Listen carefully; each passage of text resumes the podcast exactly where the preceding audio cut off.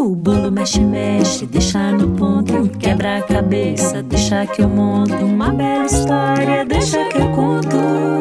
Programa Deixa que eu conto. Uma iniciativa do Unicef no Brasil. Oi, pessoal! Está começando mais um programa Deixa que eu conto. Como é bom estar com vocês. Venham pertinho para ouvir e brincar com a gente. Eu sou Andréa Soares. E eu sou Leandro Medina. Nós somos artistas cênicos, compositores e contadores de histórias. Estamos aqui para mais um encontro especial para falar sobre a Amazônia, região da maior floresta do mundo. No programa de hoje, vamos contar uma história muito bacana de dois irmãos que foram visitar um tio que morava no meio da mata. No quadro Silêncio, vamos ouvir uma tempestade. Tem também uma brincadeira de construir um telefone com copinhos de plásticos. E o arapapá, o passarinho mais curioso da floresta. Vem que vai ser bem divertido e a história já está chegando. Olele, roda moeda, olele, a história chegou. Olele, roda moeda, olele, a história chegou. Deixa que eu conto. Não deixa que eu conto. Peraí, deixa que eu conto. Então vamos contar nós dois. Deixa que eu conto. Não, deixa que eu conto. Peraí, deixa que eu conto. Então vamos contar nós dois. Mas antes é preciso preparar o nosso coração para receber essa história. Juntem as mãos que devem estar sempre limpinhas e esfreguem. Esfreguem, esfreguem, esfreguem até elas ficarem bem quentinhas. Ficaram? Então é só colocar em cima do coração para aquecer ele também. Pronto! Pode vir, história! Era uma vez dois irmãos, Joaquim e Teodoro, ou Joca e Tel, como seus pais os chamavam. Eram dois meninos bem espertos e brincalhões que moravam num apartamento de uma cidade grande na região amazônica. Eles levavam uma vida muito boa. Iam para a escola, jogavam futebol com os amigos e adoravam subir numa árvore pequena que tinha dentro do terreno do prédio que eles moravam. A mãe deles dizia que quando não os encontrava no quarto ou no parquinho do prédio, podia ter certeza que eles estavam em cima da árvore, uma goiabeira. Lá, Joca, que era o irmão mais velho, mostrava para o Theo os insetos que ele ia encontrando: joaninhas, percevejos, formigas, abelhas. Viam os pequenos passarinhos que pousavam nos galhos e também comiam as deliciosas goiabas. Joca, Theo, venham tomar o lanche. Tenho uma novidade para vocês. Bora! Os meninos vieram correndo e foram lavar as mãos. Na mesa tinha um bolo de macaxeira bem quentinho e suco de cupuaçu. Hum, eles amavam. Mas eles vieram doidinhos, era para saber da novidade. Deu certo, mamãe? Diz que sim, falou o Joca, enquanto o Theo ficava pulando e dizendo: Conta logo, mamãe, conta logo.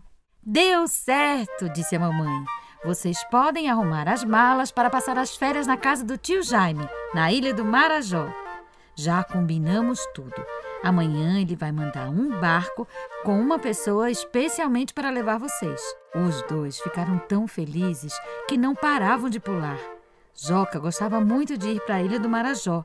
Tinha muitas árvores bonitas, animais de todos os tipos e um rio delicioso para tomar banho. E Theo ia conhecer pela primeira vez. Ficaram tão ansiosos que quase nem dormiram. Theo, tu vais aprender a montar num búfalo, maninho. O tio Jaime vai te ensinar. E eu vou te mostrar também uma árvore gigante que tem lá, a castanheira, que tem mais de 100 anos. Quando raiou o dia, eles já estavam de pé, prontinhos para viajar, todos felizes. A mãe os levou até o cais, onde tinha um barco esperando. Os meninos se despediram da mãe e entraram. Começou a viagem. Eles foram acompanhando atentos o movimento do barco na maresia, olhando as ondas. Theo sempre agarrado no Joca. Ele nunca tinha viajado de barco antes, mas quando estava ao lado do irmão mais velho, ele não sentia medo. A viagem era um pouco demorada e os meninos acabaram cochilando, mas foram acordados com a euforia de um boto cinza, um tucuxi, que nadava ao lado da embarcação. Eles nunca tinham visto, por isso ficaram maravilhados. Nossa, como ele é rápido, disse Theo. O boto nadou junto um tempão e depois sumiu. Quando eles chegaram na Ilha do Marajó, ainda tiveram que viajar de carro até chegar na casa do tio Jaime, que ficou feliz demais quando ouviu o motorista buzinando e anunciando que os meninos tinham chegado. Ah, os cachorros começaram a latir, as araras passaram voando em cima da casa, os passarinhos cantavam. Foi uma festa na natureza. Tio Jaime, que era irmão da mãe dos meninos, era um cientista que estudava as árvores e as plantas da floresta e já morava na ilha há um tempão. Ele tinha uma filha chamada Vera, que tinha a mesma idade do Joca, 10 anos. Seus cabelos pretos compridos brilhavam na sua pele bem morena. Parecia uma indiazinha, igual à mãe, dizia o pai. Depois de tomarem uma cuia de açaí bem geladinho com farinha de tapioca, eles se sentaram nas redes que tinham na varanda da casa e descansaram ao som do vento que balançava as árvores ao redor. Theo, que tinha cinco anos e não conhecia ninguém ali, estava maravilhado. Eram tantos bichos diferentes que ele só conhecia dos livros: tucano, capivara, macaco, bicho preguiça e o melhor, estavam todos soltos lá fora. Theo notou que Joca e a primavera conversavam bastante. Estavam felizes por estarem juntos. Então se aproximou dos dois e perguntou: Cadê a árvore gigante que tu falastes que tinha, maninho? Ah, a castanheira? disse a primavera. Ela está aqui, vem ver. E apontou com o dedo. E ele, quando viu, tomou foi um susto. Ela era grande mesmo, parecia que tinha o dobro do tamanho das outras. Uau! Ela parece uma rainha, disse ele. Ela parece uma rainha mesmo e se chama Castanheira, disse Vera. Meu pai diz que ela tem mais de 100 anos e é a casa de muitos pássaros daqui. Vera era uma menina curiosa e esperta e se interessava por tudo. Ficava feliz quando seu pai tinha um tempo de explicar as coisas que vivia perguntando para ele. Desde bem pequena, tem um macaquinho de verdade como grande amigo. Quase todos os dias ele vinha visitá-la. O povo daquela vila costumava dizer que a Vera sabia conversar com a natureza, com os pássaros, com as plantas e com os macacos. Era uma menina muito carinhosa com os mais velhos e adorava a sua avó, que era índia, de uma aldeia lá de perto. Pai, a gente pode ir lá na castanheira amanhã cedo? perguntou a menina depois do jantar. Antes mesmo que o pai respondesse, Joca e Theo insistiram para ele deixar. Por favor, tio, deixa. Tio Jaime fez uma cara de pensativo, mas não teve jeito. Acabou permitindo que eles fossem para a castanheira, mas com uma condição: só se eu for junto. Todos riram e ficaram felizes. E assim foi. Depois do café com tapioca, eles pegaram suas mochilas com água e caminharam por uma trilha aberta que seguia beirando o igarapé. Os pássaros cantavam bastante e o cheiro do mato era uma delícia. As três crianças caminhavam conversando. Vera mostrava os passarinhos, dizia os nomes e imitava os cantos, enquanto Joca e Tel prestavam muita atenção. O trajeto foi rápido e, quando deram por si, já tinham chegado. Os meninos ficaram paralisados diante daquela árvore majestosa. O tronco era muito grosso e os galhos eram altos. Tio Jaime mostrou para eles a castanha, que era o fruto daquela árvore. Joca e Theo já conheciam e adoravam, mas nunca tinham visto a árvore dela. Tio Jaime disse que ia colher umas sementes ali por perto e depois voltava. Enquanto isso, eles podiam brincar à vontade. Nem bem ele saiu, Vera começou a imitar o som de uma pipira vermelha, um passarinho que existe muito por lá. Joca e Theo não estavam entendendo bem, mas observaram de repente, um monte de pipiras vermelhas pousaram num galho perto. Parecia mágica. Vera se comunicou com eles por alguns segundos. Depois se virou e chamou Joca e Tel para perto. Esses são os meus primos, Joaquim e Teodoro. Primos, essas são as pipiras vermelhas, passarinhos que moram na castanheira. As pipiras estão dizendo que os ventos que estão vindo do meio da floresta estão trazendo um cheiro diferente e que a grande árvore vai fazer uma reunião e mandou me convidar. Quando acabou de dizer, os passarinhos levantaram voo e partiram. Joca, que não estava acreditando no que tinha acabado de ver, disse: Primavera? Tu falastes mesmo com aqueles passarinhos? Verinha ficou sem jeito, mas sorriu, dizendo que desde que era bebezinha, as pipiras vermelhas lhe visitavam no quarto. Entravam e ficavam cantando. Com o tempo, ela foi aprendendo a imitar e entender o que elas falavam. Sempre que eu passeio por aqui, eles vêm e me contam as novidades. E qual foi a novidade dessa vez, prima? perguntou Theo. Vera fez uma cara de preocupada e disse que haveria uma reunião lá na Copa da Castanheira, lá no galho mais alto, e ela foi convidada para participar. Ela não sabia ao certo, mas achava que era algo triste. E como é que tu vais subir no topo da árvore? perguntou o menino. Na hora que ela ia contar, o tio Jaime chamou os três. Tá na hora de ir embora, almoçar, venham. Depois do almoço, eles andaram de búfalo, um bicho muito grande, parecido com um touro, mas bem mansinho. Theo ficou muito feliz por não ter sentido medo e ter subido nele. Ele se sentiu um rei. Joca e Verinha também se divertiram muito e o dia acabou com um banho de igarapé. No jantar, Verinha comentou com o pai o que as pipiras vieram lhe dizer. Ele ficou preocupado. Tá vindo um cheiro ruim no vento, é? Isso não é bom para a floresta. Tio Jaime ficou um tempo pensando em silêncio, quando Vera completou: Ah, pai, amanhã vai ter uma reunião ao meio-dia lá na Copa da Castanheira. Eu preciso ir. O pai continuou em silêncio. Olhou para a filha e disse: Os meninos vão juntos? Sim, disse ela. Nesta hora, o Joca e o Theo abriram bem os olhos e perguntaram: Jura que nós vamos? Égua, não tô acreditando! E os três se abraçaram. Tio Jaime sabia que não havia perigo, porque Vera já ia para essas reuniões há tempos. Ele sabia que a sua filha tinha poderes especiais de se comunicar com árvores, bichos e seres invisíveis. E sabia também que os meninos, assim como ela, estariam protegidos. Mas antes das crianças se deitarem, ele disse: era preciso guardar segredo. Combinado? Combinado, disseram os meninos. No dia seguinte, quem veio bem cedinho visitar a casa foi o macaquinho Pitó, um bichinho muito brincalhão que andava agarrado no colo de Verinha. Ninguém conseguia tirar ele de lá. Ele pulava e se pendurava em tudo que era canto. Pitó tinha vindo dizer que também foi convidado para a reunião e que queria ir junto com ela. Os meninos estavam ansiosos, com o coração batendo rápido. Eles não faziam ideia de como subiriam lá no topo da árvore, mas estavam confiantes. O tempo foi passando e o sol ficando cada vez mais forte. Tava um calor danado. Bebam água, dizia o tio Jaime. Verinha apareceu com seu macaquinho pitó agarrado na barriga e anunciou que era hora de se preparar para subir na castanheira. Os três saíram pela porta da cozinha e qual não foi a surpresa? Lá fora tinha um búfalo esperando. Os três subiram e o bicho começou a andar. No começo do percurso foram em silêncio.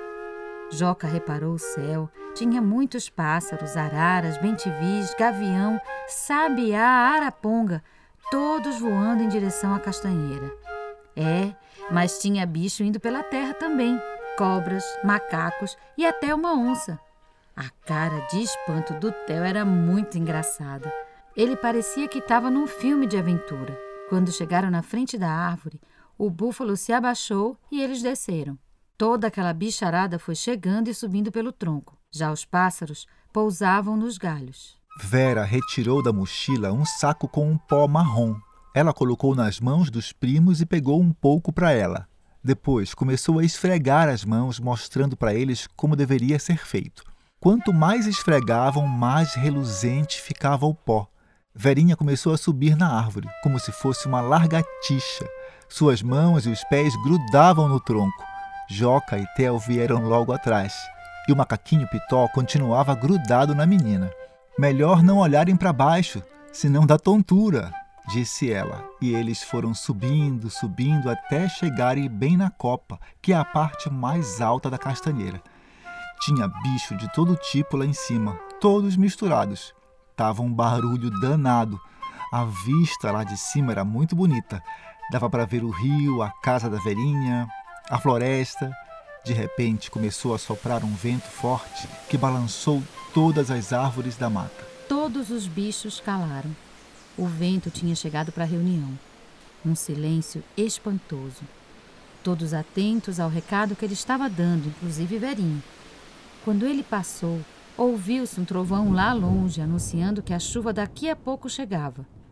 A castanheira começou a balançar lentamente e os seus galhos rangiam. Era sua vez de falar. A castanheira disse que os ventos já estavam trazendo o cheiro da fumaça e era preciso proteger a floresta. Ouviu-se um trovão e a chuva tinha virado tempestade e estava próxima de cair. Todos os bichos começaram a descer pelo tronco, os pássaros levantaram voo e a reunião foi encerrada. Vera, Joca e Theo subiram no búfalo e voltaram para casa. Chegaram antes da tempestade cair e puderam vê-la se aproximando e encharcando tudo. Estavam os três na janela do quarto, um olhando para o outro, às vezes em silêncio, às vezes rindo, às vezes sérios. Eles não paravam de pensar no perigo do fogo se aproximando. Theo, que não tirava os olhos da castanheira, disse: nossa, se eu contasse para alguém que eu subi na copa de uma árvore gigante para uma reunião com os seres da floresta, iam dizer que eu sou maluco. E deu uma boa risada. Melhor mesmo é guardar esse segredo contigo, disse Vera. Joca suspirou e disse: Queria contar uma coisa. Quando eu crescer, eu decidi que vou ser protetor da natureza e ajudar o tio Jaime. Eu também, disse Vera. Eu também, disse o Theo. E os três se abraçaram. Ela nos alimenta, nos cura e nos abriga. Temos todos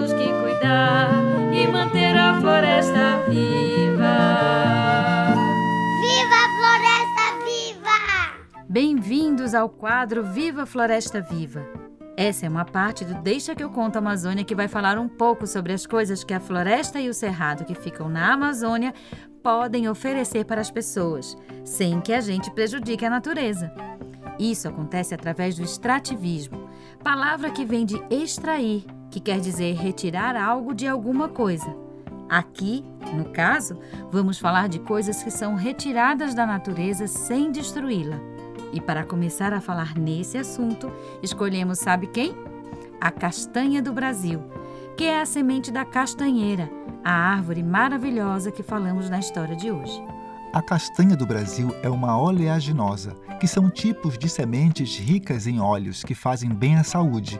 Essa semente mora dentro de um fruto meio redondinho que tem uma casca bem dura. E depois, a semente também tem outra casca, mas depois que você tira tudo isso, vem a castanha deliciosa e que tem, além dos óleos, muitas substâncias boas para o nosso corpo. Mas fiquei pensando aqui: vocês sabem o que é uma semente? A semente é um grão, normalmente não muito grande, que guarda um filhotinho de planta. Quando a gente planta a semente numa terra boa, coloca água e oferece sol, esse filhotinho de planta começa a nascer e crescer. Algumas plantas crescem pouco, Outras viram árvores enormes como a castanheira. Você sabia que uma castanheira pode chegar a ser maior do que um prédio de 15 andares? Olha, a castanheira cresce, cresce e vai procurar o sol acima das outras árvores vizinhas da floresta. E a castanha do Brasil é colhida pelos povos que vivem lá na floresta e que ficam durante três meses catando seus frutos, quebrando a casca e tirando as sementes. Eles sabem fazer isso sem agredir a natureza. A castanheira é comum de diversas partes da Amazônia, mas em muitos desses lugares ela já está em risco por causa da derrubada das árvores. As pessoas derrubam para construir estradas, barragens e para fazerem pastos para os animais comerem. Por isso que a gente gosta sempre de lembrar o quanto é importante manter a floresta em pé. Viva a floresta viva! O silêncio é muito importante para aguçar o dom dos ouvidos.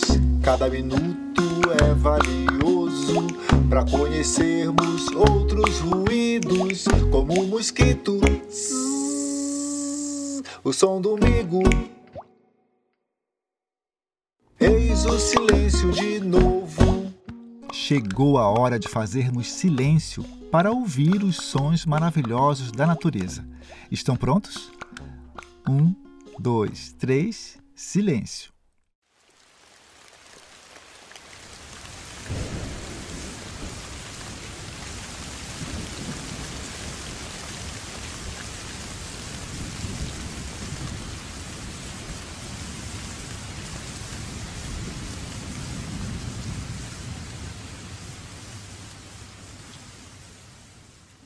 Vocês acabaram de ouvir uma tempestade na Amazônia. As tempestades são muito comuns nos meses de novembro a março, chamado período das chuvas. Elas são as causas de muitas quedas de árvores na floresta. A última grande tempestade aconteceu em 2005, com ventos de mais de 200 km por hora, deixando um rastro de muitas árvores derrubadas. E agora juntos vamos lá. Com meus amiguinhos vou brincar. Porque tra la la la la la la vai ser muito bom. Tra la la la la la la vai ser demais.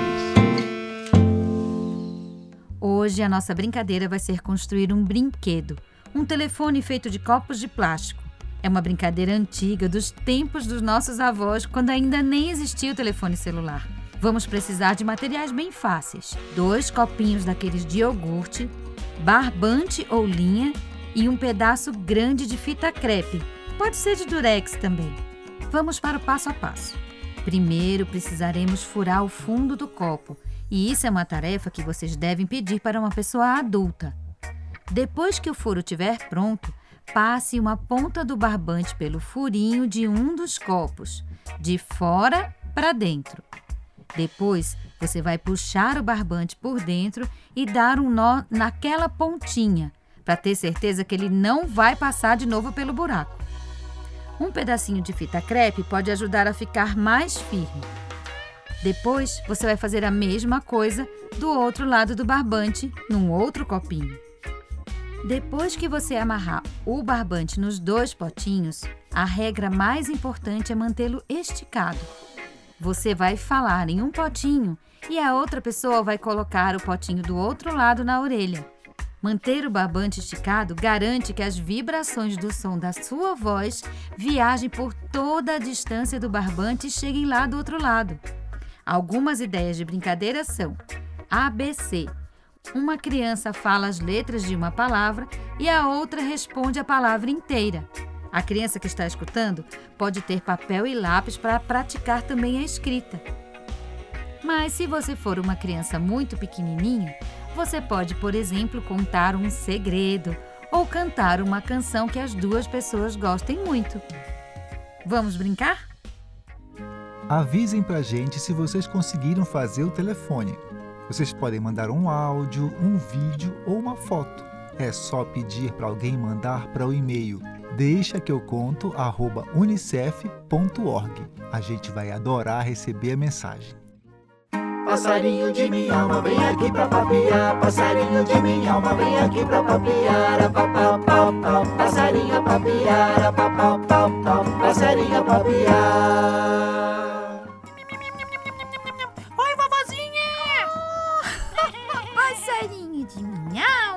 Que surpresa boa! Vovó, eu, eu passei por aqui porque vai cair uma tempestade, vovó. É, eu senti o vento de chuva chegando. Ai, que bom! Ah, Fazia tempo que não chovia, né, vovó? Égua, é verdade, passarinho. Já faz quase um mês. E o que é muito estranho nessa época do ano. O tempo está ficando meio maluco, passarinho. É, vovó, não é que a chuva faz bem pra floresta, vovó? Pras plantas, pros animais, né, vovó? É sim, meu netinho sabido. A chuva ajuda a equilibrar e garantir a sobrevivência das plantas, dos bichos e dos rios também. Eu gosto de ficar olhando a chuva cair. É bonito ver a floresta tomando banho. E eu gosto de tomar banho também, né, vovó? vovó, é verdade que todos os pássaros gostam de tomar banho? Sim, meu passarinho. Todas as aves têm esse costume. O que diferencia é a frequência que elas gostam de tomar banho. Os passarinhos menores, como a gente, por exemplo, não podem ver uma poça d'água que se mete dentro. Eu adoro, é sempre refrescante. Eu gosto também, vovó. Vovó, vamos tomar banho junto, vovó? Aí a senhora pode esfregar minhas asinhas. Oh, boa ideia, passarinho. Faz bastante tempo que a vovó não faz isso. Vamos esperar a chuva diminuir um pouquinho e podemos ir. Opa! Opa, que delícia, vovó!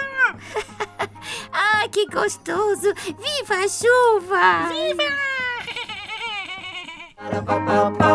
Passarinho a papiar, pau, pau, pau, pau, passarinho a papiar. Chegou a hora de mandar aquele abraço bem apertado para quem está longe da gente. Nossos abraços de hoje vão para Mafuane Oliveira, Samara Rosa, Vovó Cici, Kenla Batista, Suane Brazão e Ivamar dos Santos, apresentadores do programa Deixa que eu conto Afro, que traz histórias e brincadeiras que destacam a cultura negra no Brasil e ainda promovem o enfrentamento ao racismo. Para ouvir, é só procurar nas nossas redes sociais. Deixa que eu conto Afro. E o programa Deixa que eu conto Amazônia fica por aqui. Até mais! Olele, roda moeda, olele, o programa acabou. Olele, roda moeda, olele, o programa acabou. O Deixa que eu conto é uma iniciativa do UNICEF no Brasil.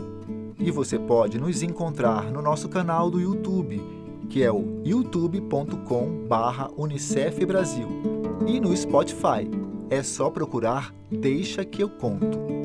Você também pode seguir a gente no Instagram pelo arroba Unicef Brasil e conhecer o nosso site www.unicef.org.br. A iniciativa Deixa que eu conto do Unicef no Brasil está alinhada à Base Nacional Comum Curricular na etapa da educação infantil.